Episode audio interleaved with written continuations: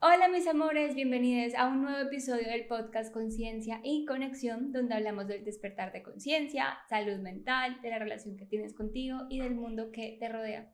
Todo desde una mirada humana, real y vulnerable.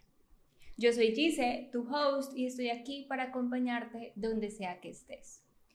Hoy vengo a hablarte de la autoconfianza, cómo incrementar la confianza en ti, cómo confiar más en ti. Si bien no te puedo dar una receta mágica, porque todos tenemos un proceso diferente y todos estamos en este proceso de una manera diferente, puedo darte unos tips y un lineamiento o más bien unos cuestionamientos para que tú empieces a preguntarte dónde estás y cómo empezar a movilizarte desde dónde estás.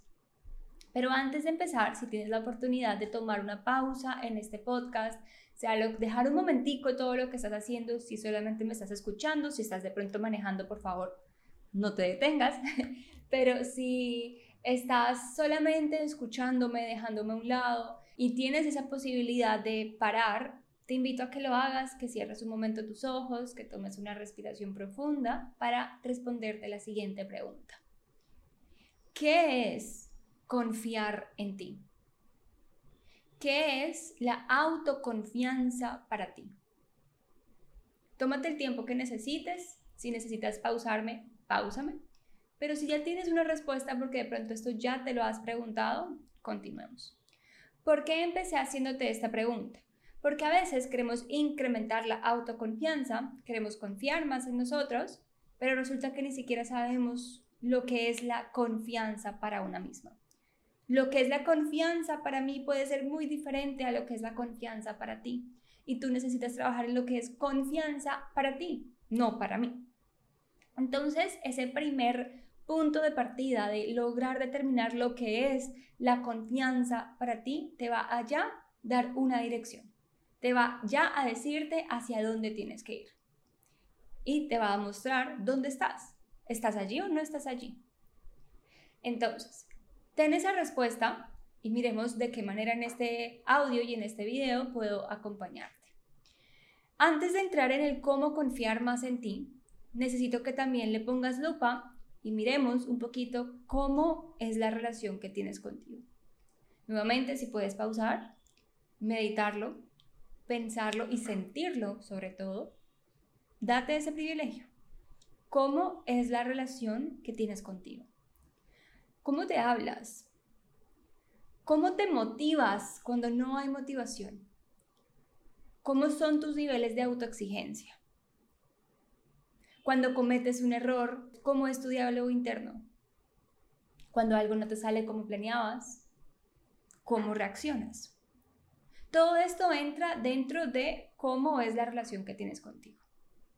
Porque si tú quieres confiar más en ti, eso va a partir de la relación que tú tienes contigo. Y yo creo que puede que en todos los episodios me escuches hablar de esto porque no puedo hacer más énfasis en lo importante que es la relación que tú tienes contigo. Te tienes para toda la vida. Todo el tiempo que tienes aquí te tienes. Entonces, haz lo mejor posible para que sea una buena relación. Volviendo a lo que estaba diciendo. ¿Cómo es la relación que tienes contigo? ¿Qué puedes identificar? ¿Qué puedes notar que no está funcionando en esa relación? ¿Qué puedes observar que sí está funcionando? Entonces, nuevamente ya tienes un punto de partida, tienes más conciencia, por lo menos la habilidad, la oportunidad de tener más conciencia de dónde estás y hacia dónde vas. Ya sabes lo que es la confianza para ti y ya sabes cómo es la relación que tienes contigo. Sabes hacia dónde quieres ir y sabes dónde estás. Ya tienes dos puntos, solo te falta empezar a trazar un camino. Vamos a hacer otra pregunta. ¿Qué te hace confiar en una persona? Cuando tú conoces a alguien, supongamos que estás empezando a conocer una nueva amiga, un nuevo amigo, o conoces una pareja potencial, ¿qué hace esta persona para que tú sientas puedo confiar en esta persona? Qué palabras utiliza, qué gestos en su cuerpo utiliza, de qué manera te habla, cómo es la atención que te brinda, cómo es el tiempo que te dedica. ¿Qué hace esta persona para poder ganarse tu confianza? Ahí tienes otra pregunta que necesitas meditar. Entonces, ¿qué hace, por ejemplo, para mí una persona que me permita confiar en ella, que se muestre tal y como es? Una persona que se sienta auténtica, que yo pueda internamente decir a esta persona no le importa mucho al menos lo que piensen los demás, esta persona solamente es. Eso es una persona que me permite a mí confiar en ella. ¿Por qué? Porque en un mundo que te encasilla, te encuadra y te dice cómo tienes que ser, vestirte, hablar, comportarte, esta es una persona que es diferente y que minimiza la importancia del juicio de otros sobre ella. Por lo tanto, seguramente va a minimizar el juicio sobre mí. No porque sea importante el juicio sobre mí, pero simplemente me hace sentir más confianza, más seguridad. En la relación que tengo conmigo, con un diálogo interno positivo, yo incremento la confianza conmigo. Porque cuando cometo un error, en vez de darme látigo por la espalda y tratarme mal, yo me digo y me reconforto y me digo, eh, no te preocupes, Gise, eh, eres humana, son cosas que pasan, no lo pudiste prever, son cosas que no estaban dentro de tu control. Eso incrementa la confianza en mí. Entonces, ¿cómo me habla una persona para yo sentir confianza en ella? ¿Cómo me hablo yo para yo sentir confianza en mí? Ahí te estoy dando varios, varios ejercicios y varias preguntas que puedes ir tomando nota, incluso puedes sentarte en una sesión de escritura terapéutica a resolver y trabajar en tu autoconfianza. Pero entonces, ¿qué hace una persona? Resulta que lo que hacen las demás personas por ti, que te hace sentir que puedes confiar en esa persona, es lo mismo que tú necesitas. Y aquí es donde el trabajo y el proceso se vuelve tan individual, porque lo que hace que una persona se gane mi confianza puede ser diferente a lo que hace que una persona se gane tu confianza. Es un proceso individual. ¿Cómo es la atención que te presta esa persona? ¿Cómo es la atención que te prestas tú a ti? ¿Cómo es el tiempo que te dedica esa persona? ¿Cómo es el tiempo que te dedicas tú a ti? ¿Cómo es el interés de esa persona sobre ti? ¿Cómo es el interés que tú tienes sobre ti? Son preguntas que te van a guiar a esos lugares en la relación contigo que tú tienes que trabajar.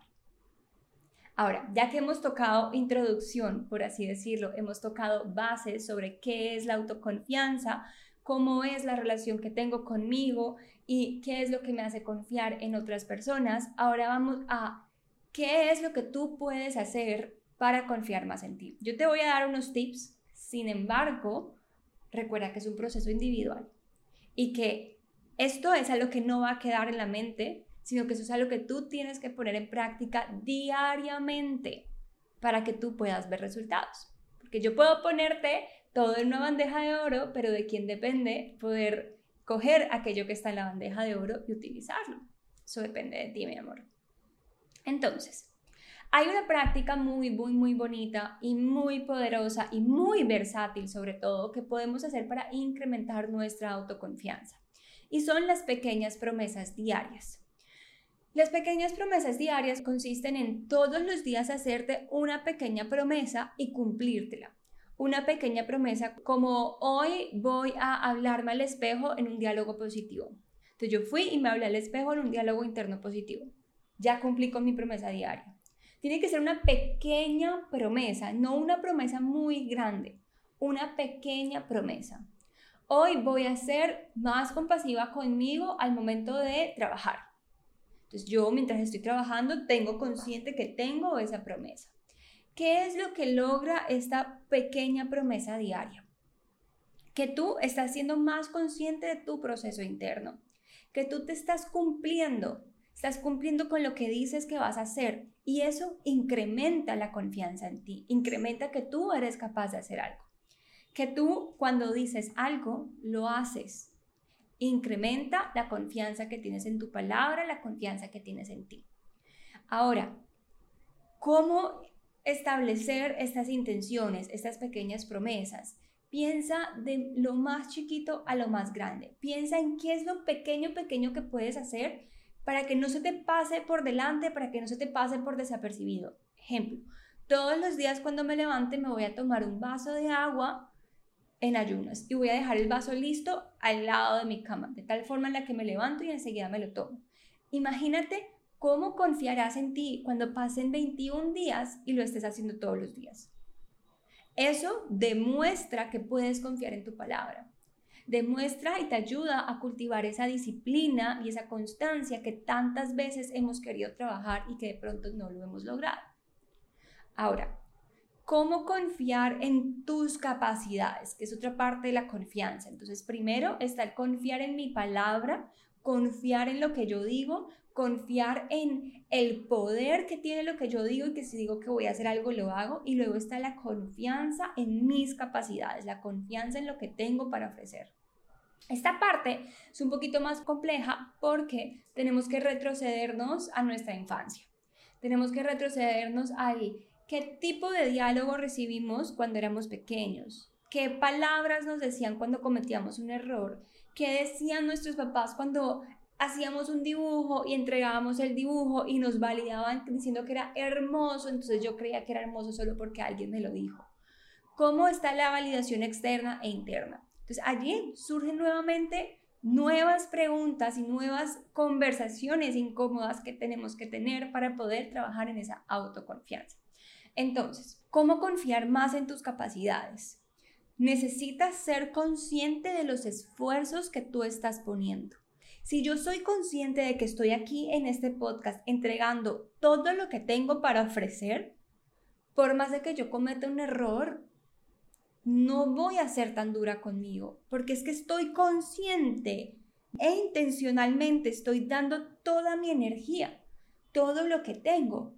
Entonces sé que no puedo dar más. No es, ay, es que hubiese podido. No, no puedo, porque intencionalmente estoy dando lo mejor.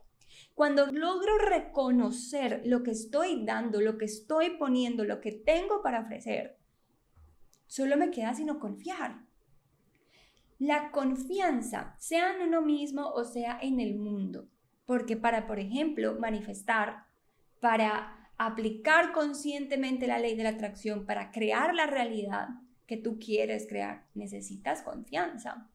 El universo necesita con que tú confíes en él para poder ponerte en una bandeja de oro tus sueños.